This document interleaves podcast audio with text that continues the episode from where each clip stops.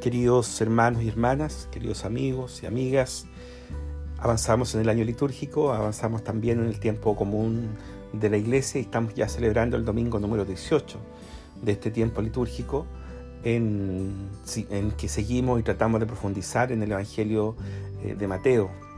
El relato de este domingo nos presenta el milagro de la multiplicación de los panes, este acontecimiento tan cargado de simbolismo, eh, tan cargado de sentido de pertenencia para la vida cristiana y para la, primera comunidad. Jesús acaba de enterarse de la muerte de Juan el Bautista y necesita un espacio, un retiro, necesita detenerse delante de su acontecer para apartarse, dice el relato. Y en medio de un acontecimiento eh, como este tan dramático para Jesús, la comunidad lo sigue, va en busca de él. Y surge una necesidad, la necesidad de comer, una necesidad tan simple, tan básica, tan necesaria en nuestro contexto eh, tan limitado en el que estamos viviendo, con tantas precariedades eh, que brotan eh, originalmente de la necesidad sanitaria y del contexto sanitario en el que se vive y que trae como consecuencia situaciones de escasez material, como estamos todos más o menos conscientes. El aparecer permanente de las ollas comunitarias o las ollas comunes eh, pasan a ser un signo de esa necesidad.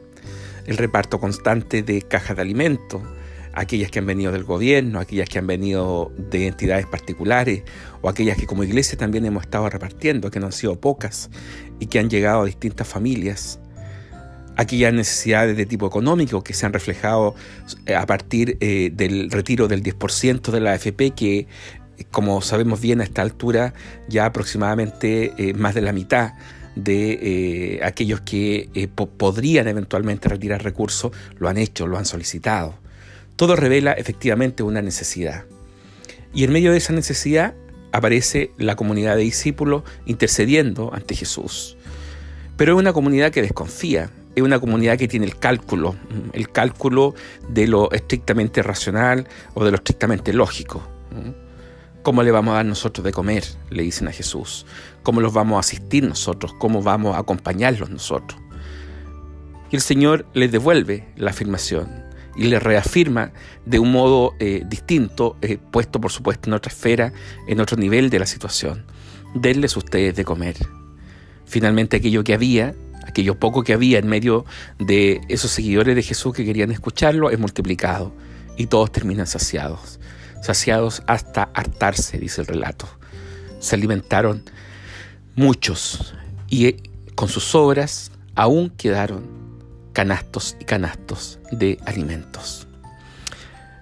Podríamos entender o acoger un discurso romántico a partir de este relato para decir la importancia que tiene o la relevancia que tiene para la comunidad la asistencia eucarística.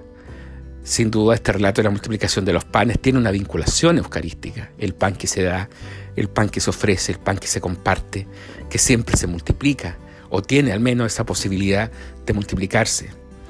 Y en medio de las necesidades que tenemos hoy día puede ser un signo, un signo tan radical, tan potente de aquellos que estamos llamados a vivir en medio de la escasez, la precariedad o la necesidad. Pero yo quisiera insistir en otro aspecto, en otro relato o en otro momento de este eh, eh, gran relato, gran discurso en razón de la multiplicación de los panes. Y tiene que ver con la mediación comunitaria. Una mediación comunitaria que, como ya lo decía eh, en un principio, una mediación comunitaria que no entra en la sobrenaturalidad de la fe. Una mediación comunitaria que todavía está enfrascada en la logicidad de los hechos. ¿Cuál es la logicidad? De que no tenemos para darles de comer. Y como no tenemos para darles de comer, la petición de Jesús resulta una locura. No podemos nosotros darles de comer porque ¿de dónde vamos a alimentar a tantos hombres y mujeres que siguen a Jesús? Pero Jesús devuelve una respuesta sacramental, es decir, una respuesta sobrenatural, una respuesta que va más allá de ese cálculo, de ese cálculo estrictamente racional. Y esa dimensión que trasciende lo racional, que no renuncia a ello, pero que lo hace trascender, es la que permite finalmente hacer que este alimento llegue a tantos y tantas que están siguiendo a Jesús y que quieren de Él su asistencia. Esa mirada trascendente, que no deja de ser otra que la mirada de fe, es la que resulta escasa a veces en nuestros ambientes o en nuestros contextos, sobre todo cuando hay necesidad. Quizá esta situación que estamos viviendo eh, de escasez, de crisis social, de pandemia, puede colaborar o contribuir o ayudar a que efectivamente la mirada nuestra tiene que trascender a los acontecimientos estrictamente lógicos, estrictamente racionales, estrictamente estadísticos o estrictamente de cálculo. El hombre y la mujer de fe tiene su mirada puesta en la trascendencia. Caminamos, vivimos, nos conducimos y hacemos vida en esta tierra que pisamos, en este camino en el que estamos, en donde tratamos de reivindicar lo que hay que reivindicar, en donde tratamos de dimensionar con sentido de justicia aquello que hay que dimensionar, en donde, tratamos de hacer, de velar la verdad para que esa verdad nos construya, nos alimente, nos fortalezca, nos anime, nos pacifique. Pero no solo eso. También nuestra mirada tiene que estar puesta, para decirlo en palabras del Padre Hurtado, con un ojo, con un acento en la eternidad. Porque si no hay eternidad, si no está esa dimensión trascendente, si no está esa dimensión que traspasa lo estrictamente lógico, natural o estadístico, entonces las cosas las podemos hacer por filantropía, es decir, por amor al ser humano, las podemos hacer caritativamente, de buena gente, de porque tratamos de ser buenas personas. Y eso evidentemente que tiene un valor y que es importante. Pero para el hombre y la mujer de fe, la vida no se acaba aquí. Y las acciones de nuestra vida siempre tienen un sentido de trascendencia. Un sentido de trascendencia que traspasa, vuelvo a insistir, lo estrictamente lógico, lo estrictamente racional o las limitaciones o contextos propiamente o estrictamente humanos. Esa mirada que va más allá de nuestras acciones.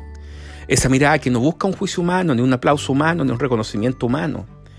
Esa mirada que es capaz de morir de alguna manera a cierto reconocimiento, a cierta popularidad, a cierta fama, para no aparecer y no dejarse aparecer.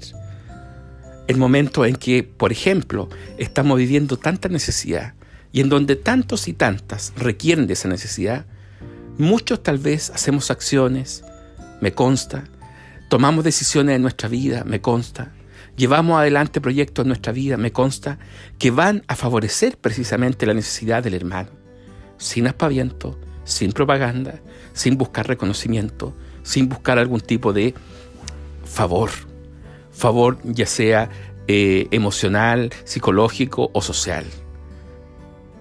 Sin embargo, hay otros que vemos que cada acción, cada situación que se realiza, cada canasta que se lleva, cada almuerzo que se ofrece, cada situación social que se levanta, la propagandean, se hacen ver la pregunta es qué lo mueve realmente. ¿Lo mueve un amor al ser humano? ¿Lo mueve un sentido de trascendencia? Por supuesto que no. La propaganda, la fama, el reconocimiento no forman parte del querer de Dios. Él mismo no lo buscó. El relato que se nos presenta hoy da cuenta de eso frente a la muerte del Bautista. El Señor busca estar solo, busca desaparecer. Queridos hermanos, estamos llamados a tener una mirada puesta en la eternidad. Vivimos en este mundo, construimos en este mundo, buscamos justicia en este mundo, tratamos de promover la verdad en este mundo, pero nuestra vida no se acaba en este mundo. Si esa mirada no está puesta en la eternidad, entonces difícilmente podríamos considerarnos hombres y mujeres creyentes, hombres y mujeres de fe. Que el Señor les acompañe en este domingo y durante esta semana que comenzamos a vivir.